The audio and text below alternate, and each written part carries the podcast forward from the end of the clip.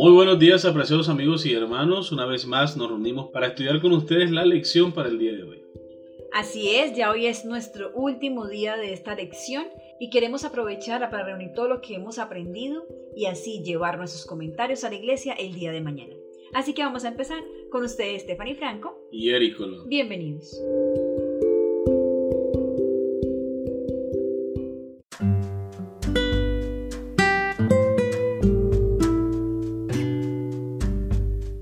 Viernes 13 de enero, para estudiar y meditar.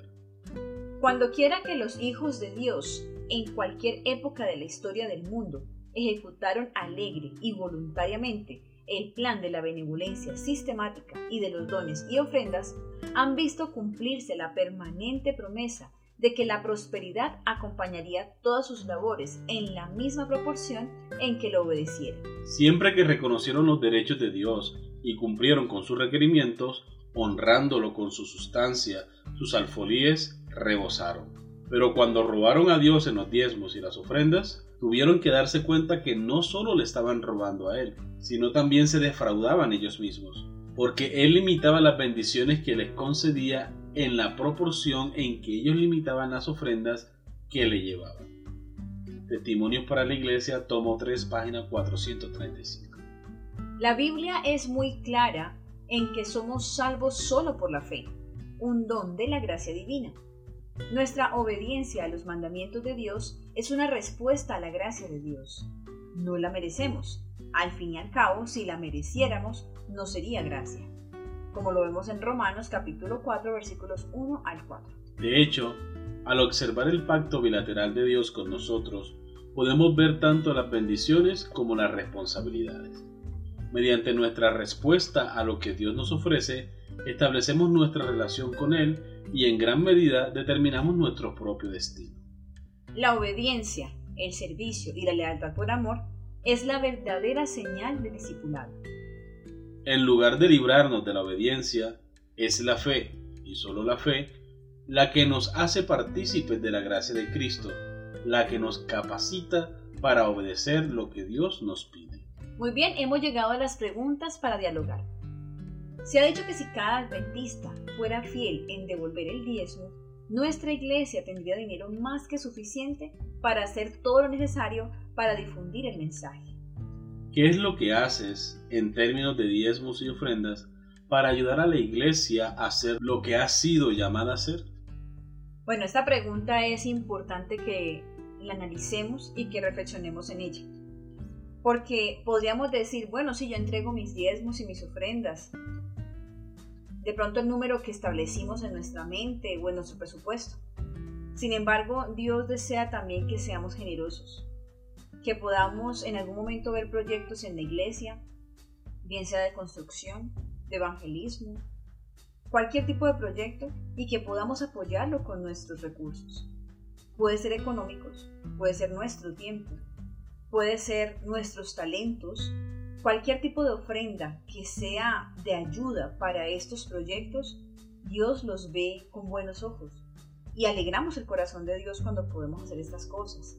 Entonces, analicemos qué estamos haciendo para apoyar y si no estamos haciendo nada, bueno, ¿qué podrías hacer? ¿Qué podríamos hacer? Hay otro aspecto que debemos tener en cuenta y es que si vemos el diezmo y la ofrenda como una responsabilidad, como una obligación. Cada vez que nosotros traigamos el diezmo y la ofrenda al alfolí, no va a ser de corazón, no va a ser de una manera espontánea o en respuesta del amor de Dios. Entonces, no basta solo con darlo.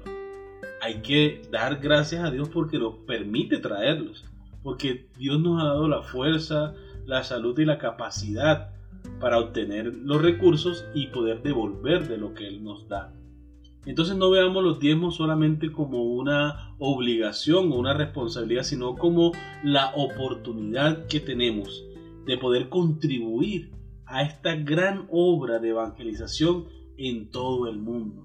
Ahora bien, no basta solo con los diezmos, también nosotros debemos aportar, como decía mi esposa hace un momento, con nuestros dones, con nuestro talento, con nuestro tiempo, con nuestros recursos para que la obra de Dios, ojo, el propósito de los diezmos y la ofrenda es para que la obra de Dios llegue a tantas personas como sea posible.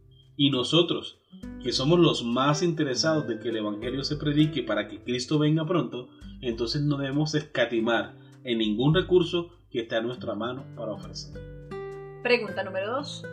Reflexiona sobre la idea de cuán importantes son nuestras decisiones y obras en nuestra relación con Dios.